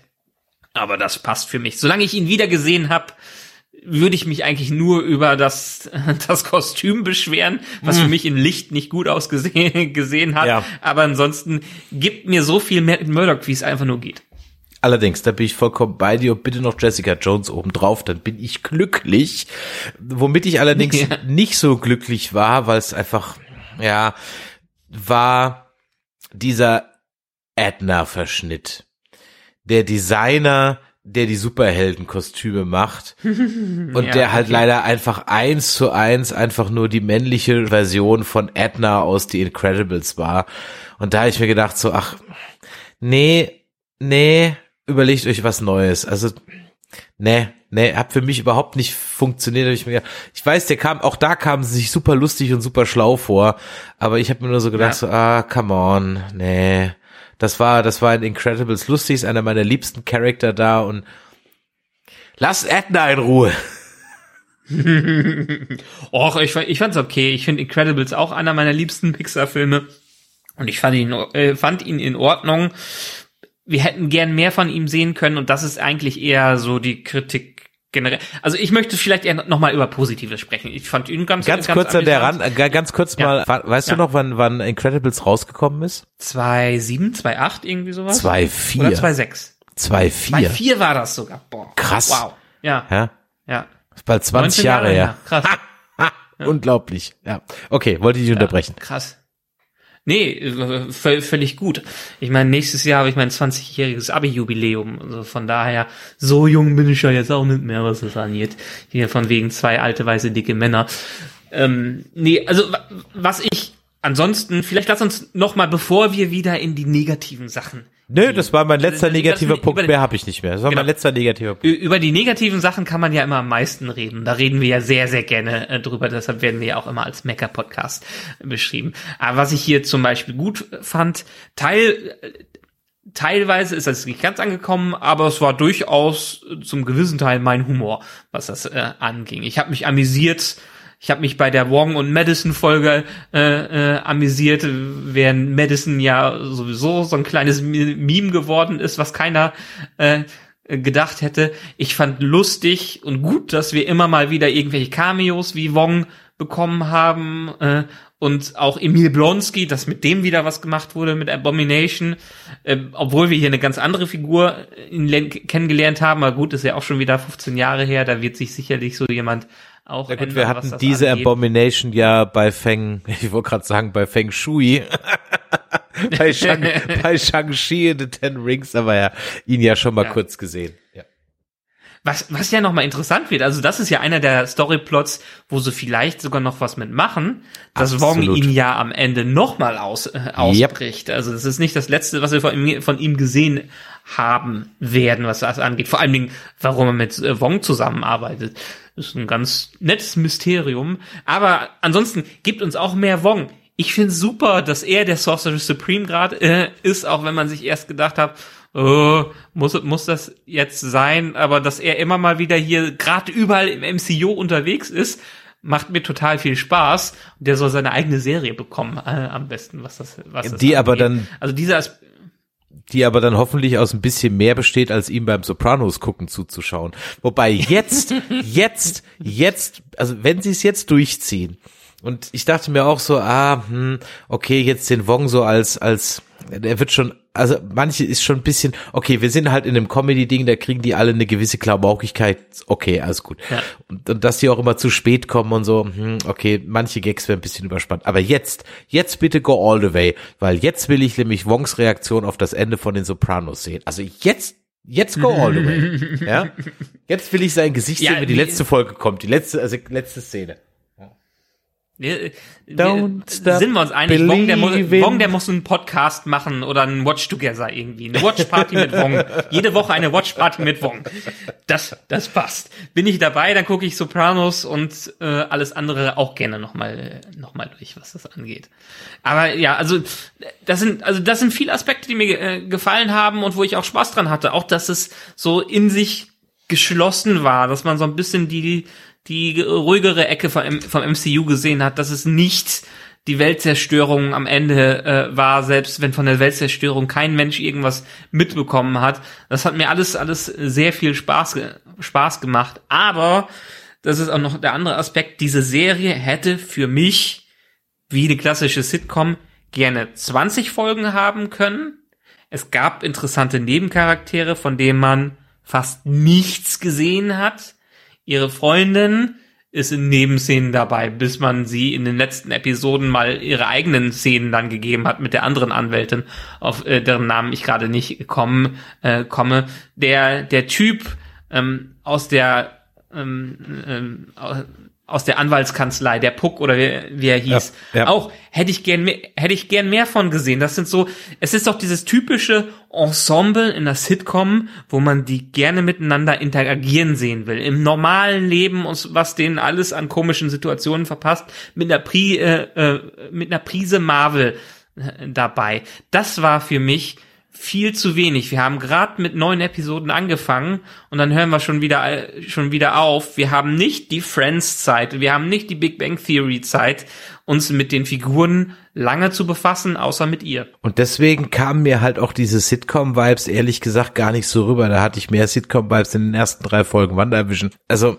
das kam für mich jetzt eher so wie, naja gut, auch bei Sex in the City hättest du eigentlich ein engeres Ensemble gehabt. Also ja, ja, vielleicht mehr wie Desperate Housewives vielleicht, wo du auch von von ganz, wo du auch durch vier Familien hüpfst, vielleicht ein bisschen so irgendwie. Ja. Aber ja, ich weiß, was du meinst. Ja. Ja.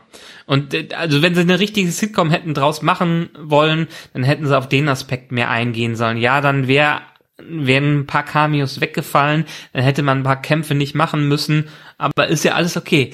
Haben wir ja selber, haben sie ja selber am Ende gesagt, brauchen wir in dieser Serie nicht. Es geht um Jennifer und es geht um Jennifer und um ihre Peers und was das angeht, um ihre Mitmenschen und um ihre Arbeit und so. Zeigt sie Ellie McBeal mäßig mit ein paar mehr Fällen, die auch gerne Low-Budget Kurioskräfte sein können, zeigt sie in der Interaktion mit ihren Freunden, zeigt wie anstatt den Dating-Plot äh, so groß zu machen, zeigt wie sie versucht in der neuen Anwaltskanzlei klarzukommen und auch mal auf der besseren Pup-Toilette zu sitzen, was, was das angeht. Also diesen Alltag, das hätte wunderbar hier reingepasst.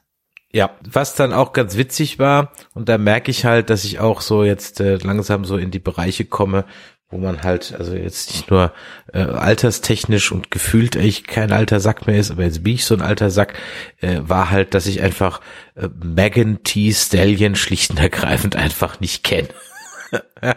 und ich Megan dachte, the Stallion. Megan Thee Stallion, ja, ist, also Ja. ganz ehrlich, habe ich noch nie von gehört, ja. Und ich dachte ehrlich gesagt, das wäre so ein Made-up-Ding für die Serie, aber hm, turns out ist halt leider gar nicht so. Und ich bin jetzt in ähm, einer Woche hier bei uns in Düsseldorf bei den MTV European Video Music Awards. Bisse? Ja, ich habe äh, noch Wie zwei hast du denn Tickets. dafür Karten bekommen? Ja, haha, ne? Gewusst wie. Also hast du, hast du hier von diesem Intendanten, der so viele Tickets vergeben hat, hast du bekommen, ne? Ja, Also, genau, richtig, äh, ja. Ja, ja, Äh, ich ähm, verstehe. man muss nur wissen, ja. Äh, Und Ja. da habe ich halt auch die, bin ich auch durchgegangen, wer da so kommt. Und ich sag mal, okay, David Getter kannte ich noch und zumindest Taylor Swift, wenn sie kommt, ja, also die ist ganz oft äh, nominiert oder Nicki Minaj, das kenne ich ja noch, aber beim Rest, die habe ich noch nie gehört, ja, echt noch nie gehört. Und ich bin da deswegen drauf gekommen, weshalb ich das überhaupt weiß, weil nämlich Megan Thee Stallion nämlich halt auch nominiert ist. Ich so, ach so, die gibt's wirklich, das ist gar nicht erfunden. Okay, ja, äh, Gorillas kannte ich noch und das war's dann und hier noch Moleskin, das war's mehr oder weniger. Ähm, Harry Styles, Lizzo. Ja, siehst du, ist okay. Also hier bei, bei den Rockkünstlern kommt Muse, die kenne ich noch, ja. Wobei ein paar, die dominiert sind, die kenne ich noch hier. Foo Fighters, Red Hot Chili Peppers. Kendrick Lamar. Ja, aber die, die, ich rede jetzt von denen, die kommen, ja. Nominiert kenne ich natürlich mehr. Ja, aber okay. von denen, die kommen, das ist, also, das mag ja jetzt für einen 14-jährigen Teenager das Nonplusultra sein. Für mich als 45-jährigen alten Sack ist das halt eher so, wer? Aber du hast, du hast diese ganze Kontroverse rund um das WAP-Video nicht mitbekommen, um, rund um den WAP-Song. Ne, ne. Nee. Hol mich und unsere Hörer hat, ab. Die hat, also sie hat mit Cardi B dieses, war es dieses Jahr? Ich glaube, es war dieses Jahr. Oder war es letztes Jahr? Bin ich mir nicht sicher. Sind wir jetzt noch Single bei Megan, Megan. Megan Thee Stallion, ja? Megan Thee Stallion. Megan Thee Stallion. Okay, genau. ja. Mhm. Genau. Ansonsten ist ihre Musik, es geht sehr stark in eine Hip-Hop-Richtung. Ähm, nicht immer meine, meins, aber sie hat dieses WAP-Video rausgebracht, Wet As Pussy. Mhm. Ähm, dementsprechend ist der Songtitel und der Songtext sehr explizit und das Video ist auch extrem explizit in PG-13. Okay. Ähm, also ab 16 mhm. ähm, Maßstäben, was das, was das an, anging.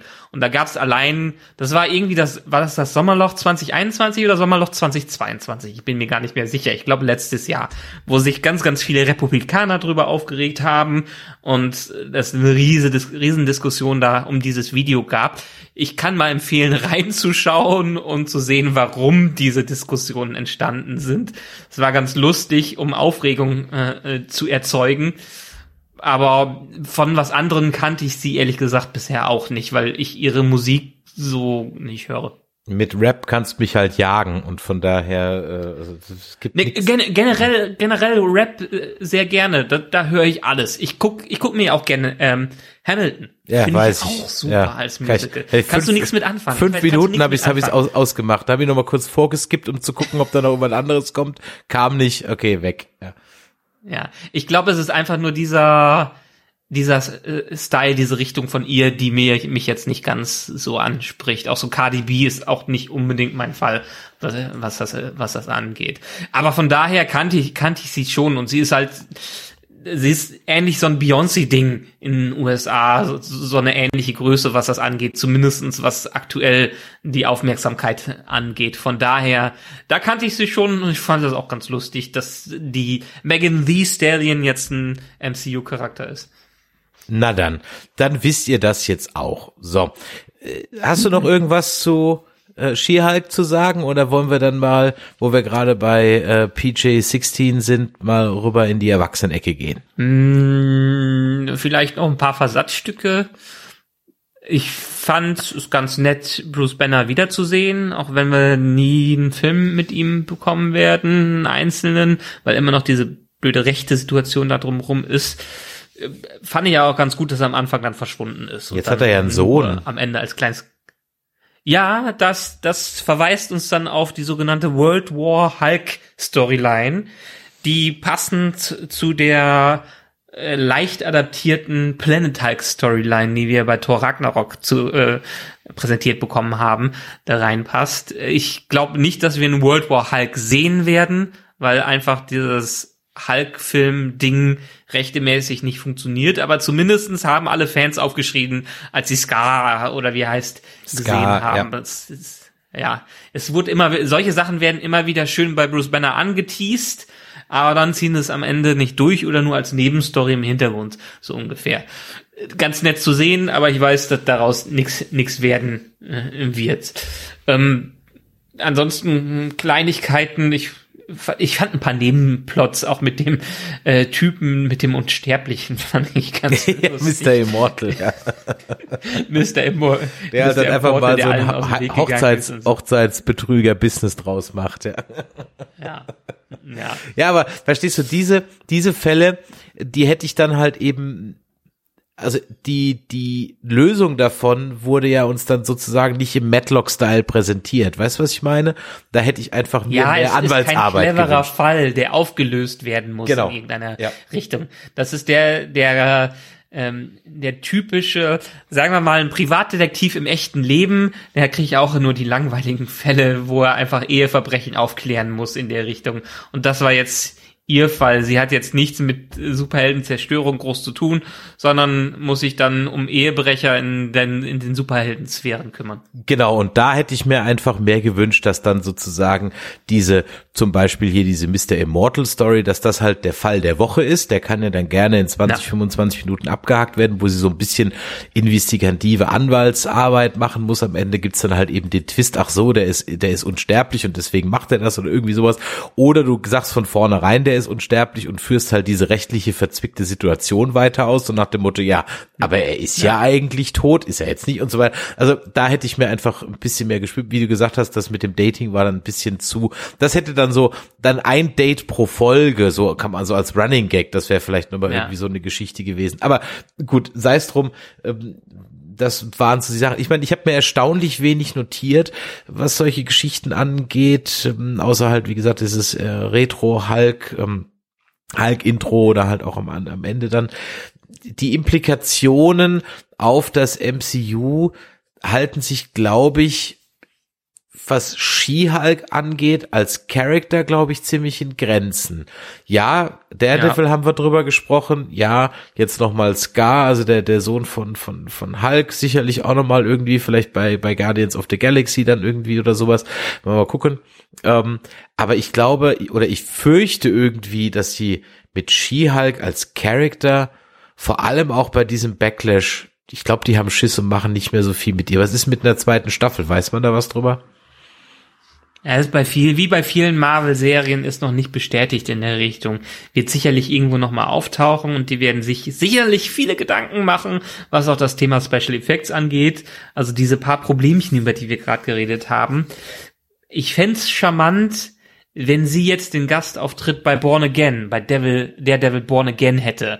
Das könnte man noch schön machen.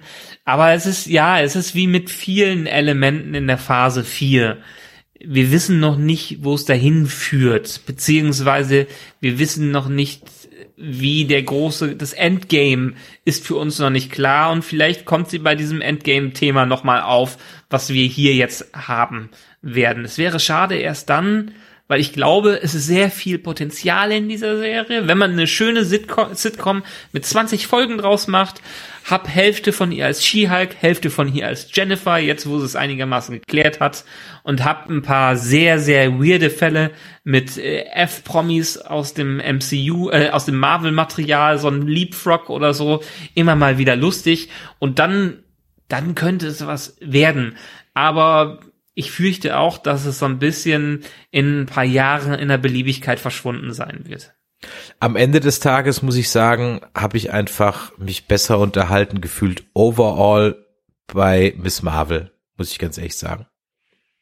Mm, also ja. ich fand dann am Ende Miss Marvel die bessere, weil in sich geschlossenere, stringentere Serie, die von vornherein wusste, was sie will, wo sie hin will. Auch da haben wir Dinge gehabt, über die wir nicht glücklich waren, weil das teilweise auch ein bisschen gerusht war am Ende und so weiter. Aber da war dann am Ende, da war einfach auch, ähm, die Jamala war einfach auch ein bisschen, äh, oder Kamala, Jamala, äh, weiß ich gar nicht mehr, ähm, war ein Kamala, bisschen, ja. genau, war einfach so der, der likable Character und ja, die hatte auch noch ihren, ihren Superhelden-Struggle, weil, weil Jennifer Waters ist halt dann auch gut, sie haben halt diese Trainingsmontage ganz am Anfang und dann war's das. Aber dann gibt's nur noch die Klamotten und dann war's aber echt das im Grunde genommen auch schon.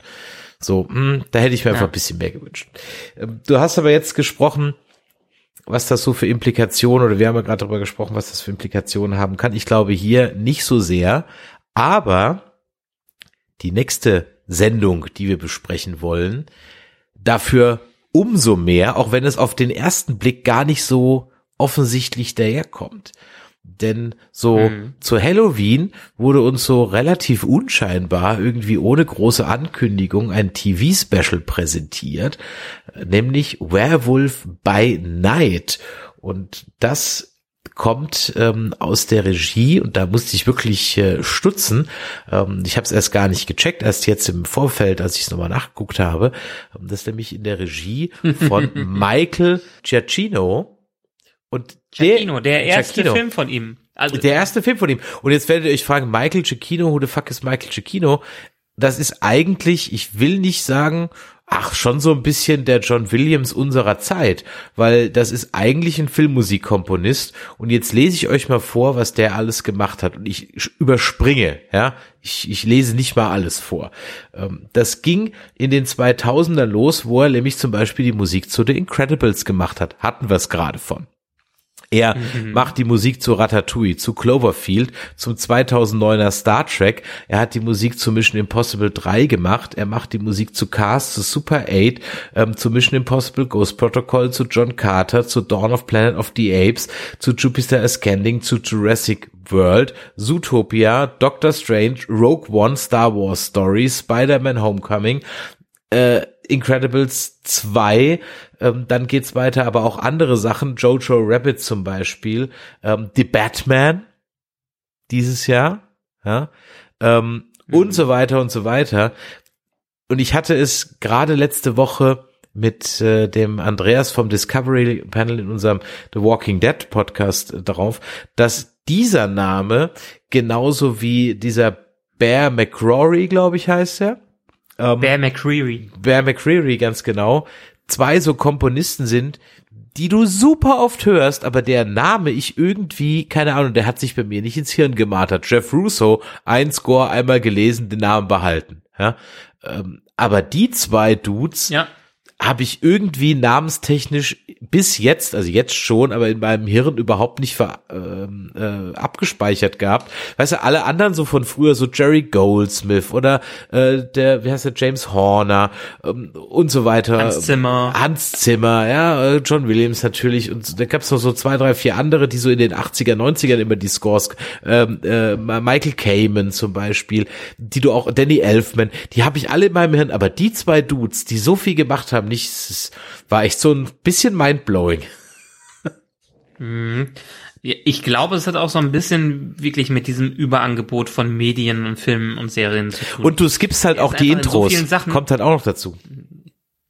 Genau, du skippst die Intros und hast halt einfach, wenn du heutzutage, wenn du heute einen Film guckst, im Kino, dann ist es, keine Ahnung, ist es ein Marvel-Film, ist es ein paar von diesen Blockbuster-Filmen, ist okay. Aber der hinterlässt nicht so ein die hinterlassen meistens nicht so einen bleibenden Eindruck, äh, Druck, wie es früher war, bei den ganz Großen, bei den ganz Tollen, was, was das angeht. Und deshalb hat man vielleicht ein paar Tunes von denen den Kopf, aber man hat halt nicht diese unbedingt diese krassen Klassiker, was das angeht. Obwohl man hier ja schon sagen muss, er hat Klassiker. Also der Soundtrack von Ratatouille ist einzigartig, der, wenn man den irgendwo hört, äh, weil kann man direkt wieder zuordnen, was, was das an, was das angeht. Und der hat wirklich ein sehr ein paar eintönige Sachen gemacht. Auch der, auch der von dem 2009er Star Trek ja, habe ich genau. direkt auch immer wieder im Ohr was das an, angeht und so. Also ähm, von daher, aber wahrscheinlich, weil einfach so massig auch von dem äh, produziert, äh, produziert ist,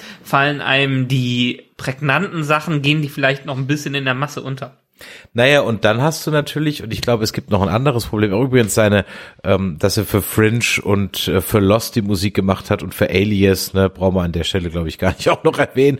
Ähm, nee, ich glaube, dass das Problem ist schlicht und ergreifend eher dass einfach heutzutage der Abspann am Ende, der, der, der, der, es gibt ja kein Intro mehr, sondern es kommt halt am Ende. Mhm. Ein Marvel-Film mhm. fängt an. Und dann kommt bestenfalls noch der Titel, teilweise ja nicht mal mehr das. Und so ein klassisches Filmintro gibt's ja in dem Sinne gar nicht mehr. Wo dann am Ende steht Directed Na, und by. Bei Netflix und Musik, kann man Skip sagen. Und bei Netflix sagst du Skip. Und dann rutschen dir natürlich sowas wie Schnitt. Ich meine, die Reihenfolge war doch immer die gleiche. Es kam am Ende war Fangen wir von hinten an. Regie. Vor der Regie kam Musik. Vor der Musik kam Drehbuch. Manchmal auch ein bisschen umgekehrt und der Schnitt. Das waren so die letzten vier und die Kamera noch. Ja. Das waren die letzten vier Sachen, die am Ende von jedem Vorspann immer gekommen sind. Regie dann am Ende meist nur mit Drehbuch in einer Person. Je nachdem vielleicht noch der Produzent, aber der war so. Und dann blieben die auch gerne mal länger stehen. Und dann hast du die natürlich auch gemerkt. Und heutzutage geht ein Film einfach los. Übrigens, es war ja ähm, ein Riesending, dass das geändert wurde. Da gab es ja auch äh, Streiks und so weiter, weil es eigentlich ähm, durch die Gewerkschaften im Filmbusiness vorgeschrieben war. Und da war Star Wars mit der Vorreiter, der hat extra Kohle auf den Tisch gelegt, Lucas Schosch, damit Star Wars auch kein Intro brauchte, sondern mit dem Title Crawler losgehen konnte. Hm, hm, hm. Ja. ja, jetzt wisst ihr es, liebe Hörer da draußen, habt ihr wieder was gelernt. Und er hat extra Kohle auf den Tisch gelegt. Das war die absolute Ausnahme und heute ist es halt eben mehr oder weniger eigentlich der Standard. Und ich fürchte den Tag, bei dem sie es bei einem James Bond Film auch machen. Aber das wird hoffentlich nicht passieren. Also zurück zu Lück. Also der hat jetzt ähm, ein äh, seine erste Regiearbeit gemacht mit einem Werk, über das wir gleich sprechen werden, eine Hommage an die alten Universal Horrorfilme und Hammerfilme, ganz fantastisch, mit auch zwei Schauspielern, ich glaube, die man sich noch merken werden muss. Zum einen erstmal Gael Garcia de Bernal in der Rolle äh, des Jack Russell. Wir gucken, ob das ein Zufall ist, dass eine Hunderasse ja auch so heißt. Und ihm zur Seite gestellt Laura Donnelly, beide relativ äh, neu im Business, beziehungsweise die Laura Donnelly, die kennt ihr als Janet Jenny Fraser aus Outlander. Das war so mit äh, ihre größte Rolle, die sie hier gemacht hat. Und den Gael, Gael, ähm, den habt ihr wahrscheinlich schon mal gesehen. Jetzt gucke ich gerade mal hier in seinem Track Record, was ich so kenne. Ähm, ehrlich gesagt, nicht so viel. Der macht zwar schon eine Menge, nämlich schon seit Mitte der 90er ist der unterwegs, aber mir sagt es ehrlich gesagt alles gar nichts, was hier da drauf steht. Ihr könnt sich ja gerne mal eher bei, im Spanischen wahrscheinlich. wahrscheinlich eher im Spanisch unterwegs. Auch die TV-Shows sagen mir überhaupt gar nichts. Ähm, ja, der hat aber eine Menge Awards gewonnen und so weiter. Der ist eher, also wie gesagt, vielleicht sagt er jemand was, mir sagt er nichts, muss vielleicht wirklich eher im spanisch sprechenden Raum unterwegs sein. Und jetzt musst du mir aber mal kurz auf die Sprünge helfen. Äh, Ich habe dir geschrieben, irgendwie dümpelte das Ding so belanglos so her irgendwie. Ich dachte so, okay, what's the point? Und erst als ich den dann nochmal in Vorbereitung jetzt nochmal durchgeskippt habe und nochmal geguckt habe, weil er geht ja jetzt auch nicht so lange mit knapp 50 Minuten. Ich glaube, ich habe den einfach geguckt, da war ich zu müde beim ersten Mal. Und jetzt habe ich das beim zweiten Mal erst äh, würdigen können, was für ein geiles Ding das ist und was für Riesenimplikationen das aufs MCU haben könnte. Und das ist eigentlich total Mhm. krass ist, dass wenn es so ist, dass das mehr oder weniger in so einem Special, ich will nicht sagen versendet, aber so unter ferner Liefen läuft. Weil das ist eigentlich ein ziemlich Ja, wichtiges ferner, Ding. li ja, ferner liefen ist es nicht ganz. Es hat wahrscheinlich nicht diese Art von Marketing bekommen, wie andere große Serien das bekamen. Aber nichtsdestotrotz kann es durchaus wichtig werden, in der Strategie von Marvel auch mal abseits von den großen Sachen was zu machen. Und zwar in diesen TV-Specials, die wir da haben. Also das Werewolf by Night wurde schon dementsprechend länger angekündigt, auch als eines der ersten TV-Specials. Und das nächste TV-Special wird übrigens das Guardians of the Galaxy Weihnachtsspecial sein. Also diese Art von Kurzpräsentation werden wir, wenn die jetzt auch erfolgreich waren, öfters im MCU sehen äh, und die werden sich mit Ecken beschäftigen, die vielleicht, wo man vielleicht nicht ganz so gewohnt ist, unterwegs zu sein und mit denen man rumexperimentieren re- experimentieren kann. Und dieses Experiment sieht man ja allein schon an der Optik des Ganzen, die im klassischen, in dieser klassischen Schwarz-Weiß-Optik der alten Horrorfilme ge äh, gehalten ist. Und zwar inklusive Filmkörnung, kaputten Filmen und so weiter. Man hat es ja öfter mal, dass heutzutage was in Schwarz-Weiß zwar gedreht ist oder vielleicht auch nachträglich dekoloriert wird, keine Ahnung, aber das Bild halt gestochen scharf ist. So dass eigentlich Ja. so dieser Look eines alten Films und die Vibes eigentlich nicht rüberkommen, weil du sagst, ja, okay, aber das Bild ist an sich halt trotzdem HD. So, ja? auch wenn ihr es halt jetzt schwarz-weiß macht.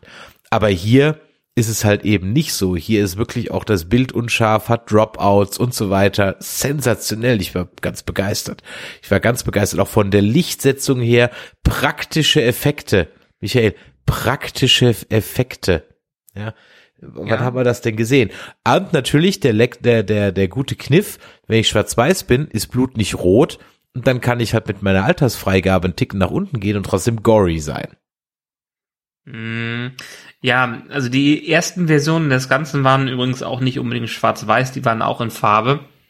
Dementsprechend das Ganze wurde digital gefilmt und alles andere. Ja, natürlich sind schon schon klar, schon klar, dass die da jetzt keine, aber ich sag mal so, der die die die digitalen Filter, die drüber gelegt wurden, um das Ganze dann alt aussehen zu lassen, die funktionieren hier zum ersten Mal, um ehrlich zu sein. Ja, Ja, ähm, ja, das stimmt. äh, weil ganz oft, also das Bild hat hat arbeitet mit ähm, mit Unschärfen. Es ist eine richtig krasse Körnigkeit drauf. Es gibt die Einblendungen für den ähm, Filmvorführer, die ähm, die Rolle zu wechseln. Es wird mit einer, ähm, na wie heißt das? Ähm, was heißt das? Lichtmanschette? Nee, wie heißt das denn? Ähm, na, wenn die, wenn der Fokus in der Mitte heller ist und rechts und links, ähm, jetzt komm ich Ach so, ja, drauf. ja, ja. Na, ich komme auch nicht. Komme ich gleich vielleicht. Manschette, äh, so ähnlich Lümette, äh, irgendwie sowas heißt das. Und äh, damit wird gearbeitet. Die Bilder sind teilweise auch unscharf. Also es ist wirklich ganz, ganz, ganz grand, grandios. Und allein da handwerklich toll. Am Ende auch Vignettierung. mal. Mit ja, Vignette. Vignette, Vignette, Vignette ja. genau. Es wird mit ja. einer Vignette gearbeitet, ganz genau. Und es wird mit Schatten gearbeitet, Beleuchtung etc. Also wirklich, ich war, ich war beim zweiten Mal gucken, mich ganz begeistert. Ich habe es einfach, ich habe das ja, glaube ich, nachts um elf Mal angemacht und war weniger schon halb müde. Und äh, worum geht's denn aber eigentlich überhaupt? Ja, worum geht's? Es geht ganz grob darum, dass eine Reihe von Monsterjägern zusammenkommen soll, um die Nachfolge des verstorbenen Ulysses Bloodstone anzutreten.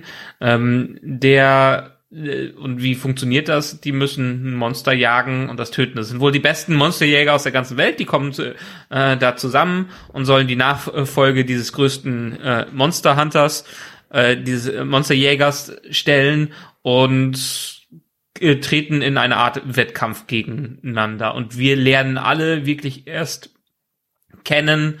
Wir kennen keinen von vorher aus dem Marvel-Universum, zumindest aus dem MCU. Wir lernen alle erst kennen in diesem Special. Und sie jagen ein, sag ich mal, das MC, das Marvel-Äquivalent zum äh, The Finger aus the Swamp.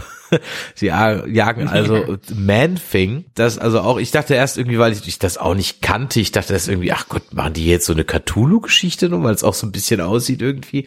Mhm. Guckt es euch irgendwie an. Ich will auch gar nicht so viel von der Handlung im Detail sagen. Aber was wir, glaube ich, ohne zu groß zu spoilern sagen können, ist, dass das, so wie es sich jetzt uns hier präsentiert, meiner Meinung nach die Basis legt, beziehungsweise den Faden aufnimmt Richtung Blade, den Faden aufnimmt von Moon Knight, den Faden aufnimmt hier, wie heißt der Ritter, den wir bei den Eternals am Ende noch gesehen haben? Na, du weißt, was ich meine, ne? Mm, äh, Jon Snow. Ja, Jon, Jon Snow mit dem Schwert. Also, dass wir hier sozusagen die offizielle Einführung des Monsterverse ins Marvel Cinematic Universe haben, wo also Vampire, Werwölfe und diese ganzen mystischen Geschichten ein Ding sind. Es gibt mit dem Bloodstone auch neue Steine. Ja, ich dachte auch erst, ach guck mal, ist das auch nochmal irgendwie so ein Infinity Stone? Nee, es ist also der Bloodstone, das ist also nochmal was eigenes. Und all diese Dinge zielen jetzt darauf ab, dass wir hier jetzt also wirklich äh, Moon Knight, auch WandaVision, ja, denn die Power von äh, die die die die dunkle Magie speist sich ja aus so einem Bloodstone. Ja, das ja. heißt, WandaVision hat da mit drin. Damit gehört dann auch wieder Hawkeye mit dazu und so weiter und so weiter. Also da kommen jetzt so Dinge zu, zusammen und da muss man jetzt ganz ehrlich sagen, jetzt wird's wirklich schwierig, da langsam den Überblick zu über, äh, behalten.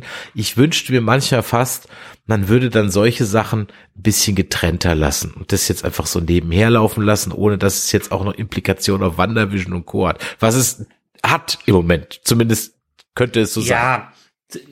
Es könnte sein, aber ich würde es doch jetzt erstmal getrennt sehen, was das angeht. Und das fand ich das ganz nette, dass es letztendlich für denjenigen, der sich mit den ganzen Figuren hier nicht auskennt, doch eine nette, abgeschlossene kleine Geschichte ist. Die Figuren werden eingeführt in diesem Special, ganz klassisch, wie man es in solchen Horrorfilmen kennen, äh, kennt, mit ein paar Klischees reingeschmissen, aber mehr brauchen wir von denen nicht zu wissen, wer da alles reinkommt. Und der, der da am Ende nicht mehr wissen möchte, der braucht auch nicht mehr wissen, was, was das angeht. Ja, übrigens, Blade haben wir auch schon einen Vampir in der Selbsthilfegruppe von ja, She-Hulk gehabt. Das stimmt. Also, das passt das dementsprechend auch wieder. Und ich fand es, dementsprechend fand ich das Special als eigenes als eigene Nebengeschichte schon sehr nett. Na klar hat das Implikationen auf viele andere Sachen. Es muss es aber in dem Fall noch nicht ha äh, haben. Und vielleicht werden wir die wiedersehen, vielleicht werden wir die nicht wiedersehen. Aber im Gegensatz zu Serien, die wir bisher bekommen haben, wo wir uns einfach acht Folgen oder neun Folgen an ihren Charakter gewöhnt haben und den erst in fünf Jahren in einem in, einer, in einem Sequel oder in der zweiten Staffel wiedersehen werden, ist das hier etwas, was völlig okay wäre, wenn es auch für sich alleine stehen würde. Ja, klar, wenn da jetzt nichts mehr käme, wäre das auch völlig in Ordnung. Übrigens habe ich ähm, ja. bei im Intro vergessen, dich natürlich auch hier wieder nach dem Rotten Tomato Score zu fragen. Mm, also hier würde ich auch irgendwie so um die 80 sagen bei den Kritikern und vielleicht auch um die äh, 84, 85 bei den Fans. 90 und 91. Ja, es kommt halt bei den Sachen, mit denen ich mich nicht so gut auskenne, kann ich auch nicht so gut einschätzen, äh, was die Leute dazu sagen. Das spricht jetzt im Fandom für eine Werktreue. weil, ja, weil wenn es nicht werktreu wäre, ja, äh, dann wird es ja, schon wieder ja. ver verrissen werden. Ja, ja, das stimmt. Nö, also ich, ich fand, das war eine runde Sache. Ich habe mich amüsiert gefühlt. Die 50 Minuten war genau die richtige äh, Länge, wo du dich ja gerne immer beschwerst, dass Filme so drei, vier Stunden lang sein müssen. Ist das doch etwas, was man gut als wirklich TV-Special einatmen kann einmal? Ja, vor allem, weil es halt so eine kleine in sich ähm, geschlossene Geschichte rund um diese Monsterjagd hat. Es hat kein großes Intro, genau. du wirst direkt reingeschmissen und es ist auch danach am Ende. Wobei es dann am Ende noch einen kleinen Twist gibt, den wollen wir hier an dieser Stelle nicht verraten. Weshalb wir euch das Ganze eigentlich erzählen, ist natürlich zum einen, weil es schon ein offizielles Marvel-Produkt ist, das ich irgendwie da jetzt reinfinden muss. Da gehören übrigens dann auch noch diese Wachen, die sahen übrigens mir sehr nach TVA aus, ne? Die da am Ende da mhm. rumgehüpft sind. Vielleicht kommt da auch nochmal irgendwie was damit. Ja, ich meine, Kang the Conqueror haben wir ja so oft drüber gesprochen. Bei Loki kommt er jetzt auch im nächsten Ant-Man. Ist jetzt kein Geheimnis, weil war schon im Trailer. Und du hast vorhin gesagt, die Phase 4 hat noch kein Ziel. Ich fürchte auch, dass die Phase 4, was sagt man so schön früher, es war halt so eine Filler-Episode. und ich habe das Gefühl, es ist so eine so eine Filler-Phase, die hat auch, glaube ich, kein Ziel mehr, da kommt auch nichts mehr groß. Die hüpfen jetzt gleich irgendwie in die Phase 5 und fertig. Ich glaube nicht, dass da noch irgendwie was Großes kommt, weil da ist ja nichts angedeutet worden. Mein Galactus, nachdem ich schon seit Jahren frage, der kommt ja eh nicht, ja sowieso nicht gemacht, der wird mir auch immer nur angeteasert, da könnte auch nichts mehr. Und ich ja, ich verstehe deinen Struggle mit der Phase 4, weil ihr fehlt halt das große Endgame, ihr fehlt so, ne, wo, wohin geht's jetzt? Das ist halt wirklich nicht zu sehen, aber ich glaube, das wird an der Stelle auch nicht mehr kommen. Ja, wir werden ja auch das, was zum letzten, äh, als letztes in Phase 4 kommt, ist das Guardians of the Galaxy. Ja, genau. Holiday Special. Jetzt haben wir noch Black Panther und dann war's das mit Phase 4. Also wir sind Dann hatte die Phase 4 halt eine, eine hatte, Übergangsphase. Genau, dann hatte die Phase 4 halt kein großes Ziel, in dem Sinne kein Endgegner oder sonst irgendwas, sondern das war halt einfach da, um halt wieder neue Charakter einzuführen, jetzt so ein und für die halt die Basisarbeit zu machen, damit es jetzt halt weitergehen kann, aber äh, ja, ich meine, die werden, es sind so viele Enden aufgemacht worden, wird der vorhin schon erwähnten Miss Marvel, dann jetzt auch hier, es gibt ja auch, es gibt ja für, für, für jede dieser Reihen gibt's ja sozusagen das Avengers-Pendant. Ne? Es gibt ja dann mit Moon Knight, äh, mit Blade und ähm, Werewolf by Night äh, und halt eben, äh, ja. ich glaube, Elijah Bloodstone heißt sie, äh, gibt's ja dann halt so diese Monster Hunter Avengers, dann gibt's mit Miss Marvel und ähm, hier der, der Tochter von, ähm, von Hawkeye, wie heißt sie? Ähm, genau. Da gibt's dann die Young Avengers äh, und so weiter und so weiter. Das wird halt jetzt alles so aufgebaut. Ich glaube nicht, dass die alles so knallhart durchziehen, zumindest nicht im Real. Vielleicht kriegt der ein oder andere eine Zeichentrickserie und dann war es am Ende gut. Ähm, ja, ich bin, ich bin gespannt. Naja, es, ist, es ist einfach so, ich meine, vorher hatten wir die Infinity Saga, das war ja. Phase 1, 2 und 3. Und jetzt haben wir den offiziellen Titel die Multiverse-Saga. Und ja. da ist es natürlich die Aufgabe der Phase 1, sehr viele Leute einzuführen. Wir hatten, oder die Phase 4, also Phase 1 in der Multiverse-Saga, mhm. hatten wir ja auch mehr oder weniger in der Phase 1 der Infinity-Saga. Da haben wir alle Einzelfilme bekommen. Und das war ja schon ein Novum für die damalige, damalige Filmlandschaft, dass man sowas überhaupt präsentiert bekommt.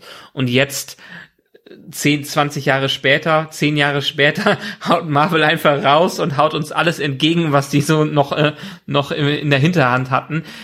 Ich könnte mir vorstellen, dass jetzt vor allen Dingen mit dem Anfang von Phase 5 mit äh, Ant-Man es ist etwas deutlicher wird, weil wir ja auch Kang dann zu Gesicht bekommen und weil wir jetzt einfach in Phase 5, wenn wir darüber sprechen, was haben wir da? Wir haben einen neuen Captain America, wir haben einen neuen Marvels-Film, wir haben Guardians of the Galaxy, wir haben Team-Up mit den Thunderbolts, wir haben Blade dabei und wir haben äh, Sachen im Fernsehen, die auch auf bekannten Sachen wieder aufbauen. Wir haben Secret Invasion, ähm, mit Shield äh, wieder dabei. Wahrscheinlich wird Shield da am Ende wiederbelebt. Wir haben Echo, was durch Hawkeye eingeführt wird. Wir haben die zweite Staffel Loki. Wir haben Ironheart, die jetzt im neuen Black Panther äh, mhm. ähm, eingeführt wird. Wir haben Agatha, was wir, die wir Stimmt, in Agatha Harkness, äh, ja. hatten.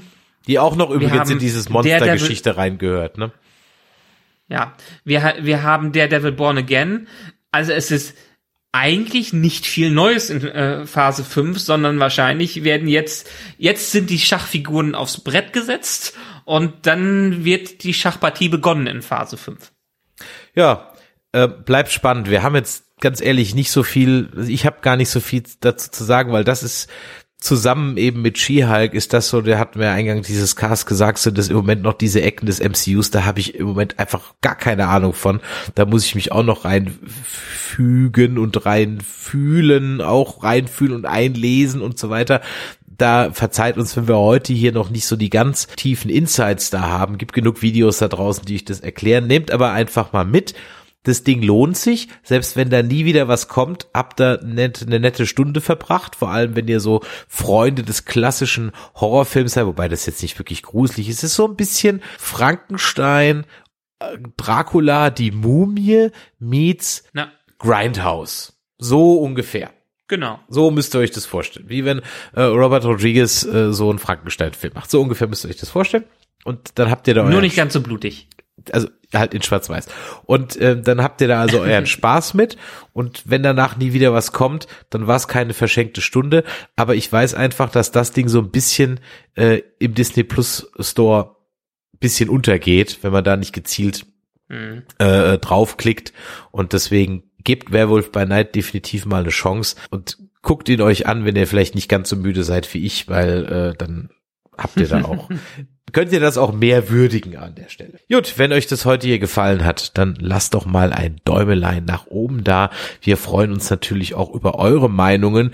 Fandet ihr Skihulk gut? Fandet ihr schlecht? Seid ihr mit uns einer Meinung? Habt ihr vielleicht eine ganz andere Meinung? Was ist mit Werwolf by Night? Wollt ihr das sehen? Interessiert euch das eigentlich? Das alles interessiert uns und das schickt ihr uns am besten an die info at nerdizismus.de oder eine WhatsApp respektive Sprachnachricht an die 01525 9647709 oder ihr kommt natürlich auf unseren Discord auf nerdizismus.de slash Discord. Wie geht's weiter? Endor wird weiter besprochen. The Walking Dead biegen wir auf die Zielgerade ein, besprechen wir auch natürlich. Wir schulden euch noch die letzte Folge von unserem Game of Nerds Cast. Ihr könnt da die XXL Folge nochmal hören mit unserer finalen Besprechung von House of the Dragon und von Rings of Power. Ihr könnt mich und unsere Mädels von Hipster Fangirl Fashion in 14 Tagen auf der Comic Con in Stuttgart sehen. Da könnt ihr uns gerne ansprechen. Da freuen wir uns natürlich immer mit euch ins Gespräch zu kommen. Da sind wir von Freitag bis Sonntag ungefähr. Ja, Sonntag fahre ich wieder zurück. Sind wir auf der Comic Con in Stuttgart. Star Trek geht natürlich auch weiter. Lower Decks, ja, ist ja jetzt fertig. Dann hat Prodigy angefangen. Es gibt jetzt einen Starttermin für Strange New Worlds. Da sind wir Gott sei Dank schon ein paar Folgen im Voraus. haben dann irgendwie nicht mehr weitergemacht, weil wir von den anderen Dingen überrollt wurden. Und ähm, irgendwie bin ich ganz froh, dass wir uns zumindest mit Westworld nicht mehr rumschlagen müssen. Dieser Cast ist beendet. Die Westnerds werden ja. leider nicht mehr auf Sendung gehen. Vielleicht irgendwann mal, wenn Plot rauskommt, wie es äh, gewesen sein soll, wie hätte es, hätte, es hätte werden können. Zumindestens der Cast wird noch Millionen bezahlt, obwohl die nicht mehr den, die Staffel drehen. Echt? Ist das so wie so ein Fußballtrainer, der rausgeschmissen wird und dann noch Vertrag hat, noch bezahlt wird? Mm, die haben wohl vor der Staffel noch einige Verträge neu verhandelt. Und jetzt macht's Warner halt wie bei sehr vielen anderen Sachen, die hauen Geld drauf und schreiben den Rest ab. Hm, krass. Vor allem, weil hier das Problem leider wirklich hausgemacht war. Hätte man das schneller released und nicht diese grottige dritte Staffel gehabt, hätte es nicht sein müssen. Aber das ist etwas für ein anderes Thema, wenn ihr mal Westworld gesehen habt. Und ich kann die erste Staffel nur empfehlen. Schaut's euch an, hört unseren Podcast dazu, Westworld kann man absolut nur empfehlen. Übrigens könnt ihr euch das angucken in einem Probeabo von Apple TV Plus oder Apple Plus TV oder wie der ganze Kram heißt. Und da, danke dir, habe ich jetzt gerade zwei Monate umsonst. Von daher guck doch mal, es gibt so bei MyDeals so den einen oder anderen Link, wo ihr äh, zwei Monate umsonst Apple TV Plus abonnieren könnt. Finde ich super. Habe ich gleich mal gemacht. Genau, ist diese, wenn ihr danach sucht, das ist diese komische Selena Gomez Aktion. Geht mal auf MyDeals, auch wenn wir nichts mit denen zu tun haben, sucht nach Apple TV Plus und Selena Gomez. Und wenn die Aktion noch läuft, dann habt ihr aktuell die Chance, äh, die Möglichkeit, zwei Monate Apple TV Plus umsonst zu bekommen. Ich habe noch nie für Apple TV Plus bezahlt, muss ich sagen. Es war entweder gab es irgendeine PlayStation Aktion oder Apple hat das rausgehauen. Ich habe, glaube ich, einen Monat mal fünf Euro bezahlt und das war's. Ja, und vor allem, ihr könnt euch dann endlich mal For All Mankind angucken. So, in diesem Sinne, macht Idiot und Ted Lasso. In diesem Sinne, macht Idiot. Vielen Dank fürs Zuhören. Alles andere haben wir schon gesagt. Und in diesem Sinne, bis zum nächsten Mal. Tschüss. Ciao.